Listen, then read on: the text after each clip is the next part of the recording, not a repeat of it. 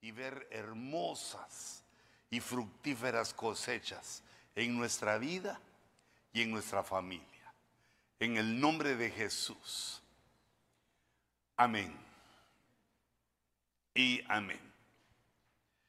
Hermanos, uno de los mm, misterios de, de la vida que encontramos los humanos, digamos nuestra generación, que nacimos eh, al finales del siglo XX y en el siglo XXI, pero desconocimos o desconocemos todas las cosas que han pasado en los seis mil años que vivimos antes. Es decir, que nuestra vida es tan corta que eh, pensamos que las cosas son como las vemos, pero las naciones, así como las conocemos, Estados Unidos, Francia, Inglaterra, Todas las naciones comenzaron hace menos de 300 años. Antes eran etnias, antes eran ciudades fortificadas. Y así hemos ido desarrollando los hombres, pero la vida no es como ahora la vemos. Sin embargo, la Biblia profetiza como que eh, fuera a suceder lo que estamos viendo ahora. Somos prácticamente una profecía cumplida. La vida comenzó, digamos, eh, el humano comenzó por familias y comenzó por hombres que no podían tener hijos, comenzó con devastaciones. Por ejemplo, el décimo descendiente de Adán, eh, es decir, Adán sale del huerto, Caín y Abel eh, tienen problemas, ya, ya no están. Abel muere y Caín es echado fuera por Dios y entonces viene Set comienza la línea. Pero eso se tardó por lo menos 130 años en nacer Set, después de que Caín había matado a Abel. Y resulta que de ahí eh, empiezan los hijos de Adán y el décimo, Noé, es el que estaba vivo cuando vino el diluvio y el único que sobrevivió. Y ahí comienza la historia de nuestra civilización con la promesa de Dios de no destruir de nuevo por medio de diluvio, no destruir la tierra. Pero sin embargo Dios conociendo la debilidad del hombre, conociendo que eh, el problema que tenemos por la caída de la raza y también que entendiéramos cómo Él se maneja. Hijito, poneme las, en las pantallas.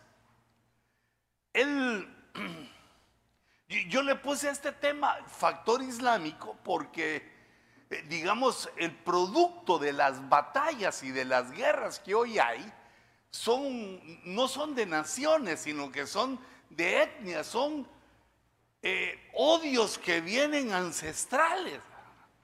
Por ejemplo, digamos, eh, los palestinos descienden de Cam el hijo de Noé. Pero se los voy a mostrar en unas eh, gráficas que hice, pero es decir, que esos vienen desde muchos, desde milenios, hace milenios, vienen con un odio contra su hermano, Esaú y Jacob. Así como Caín y Abel también se odiaron y murió uno de ellos.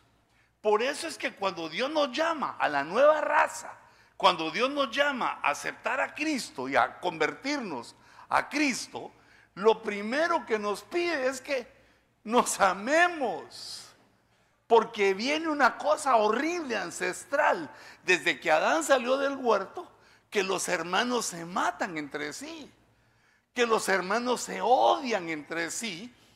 Y eh, pues digamos, nosotros debemos de salir de eso, aunque como les he dicho, hay algunos hermanos que caen mal, perdón si yo les caigo mal a, veces, o, o, si alguien te cae mal, pero eh, es que eso es porque eh, estamos defectuosos por la caída, por el pecado. Pero debemos dominarnos para no odiar a nadie, porque es la orden que el Señor nos dio, que nos amemos los unos a los otros, porque sabe Dios de ese problema. La guerra que estamos viendo ahorita, que puede desencadenar la tercera guerra mundial, es el odio entre dos hermanos ancestrales. esto viene de lejos. Por eso es que no hay solución. cuando dos hombres chocan por sus intereses y hay un resentimiento, hay una batalla, se puede llegar a un pacto. Se puede llegar a que cada quien camine por su lado o a compartir de alguna manera. Pero cuando dos hermanos se aborrecen, eso es mortal. Eso lo vemos desde el principio con Caín y Abel. ¿Por qué Caín decidió matar a su hermano si estaba toda la tierra para ellos? Todo era para ellos. ¿Por qué decide Caín matar a su hermano? Por lo religioso. Porque hizo Caín su altar y no vio que Dios se agradara de su altar. Y cuando volteó a ver a su hermano, vio que Dios se agradaba del altar de su hermano y entonces por pura envidia, por puros celos, empezó a aborrecer a su hermano y a pensar eh, en cómo eliminarlo. Y ahora pues resulta que nosotros estamos en la actitud de Abel, porque Dios se agrada de nuestras ofrendas, Dios se agrada de nuestra búsqueda. Y hay otros hermanos que entonces les caemos mal por eso. Hay que tener cuidado que no nos agarren con una piedra y se cumple lo de Caín y Abel. Pero digamos, el punto es que esa rivalidad entre hermanos es parte de la genética humana, es parte de nosotros. Y tenemos que entenderla para ver eh, y poder, digamos, más o menos entender los sucesos que hay en el mundo, las guerras que se libran. Es cierto que esa guerra puede provocar la tercera guerra mundial, pero no se va a acabar el mundo. No se va a acabar el mundo. Nosotros tenemos esa certeza porque la Biblia dice que falta el milenio.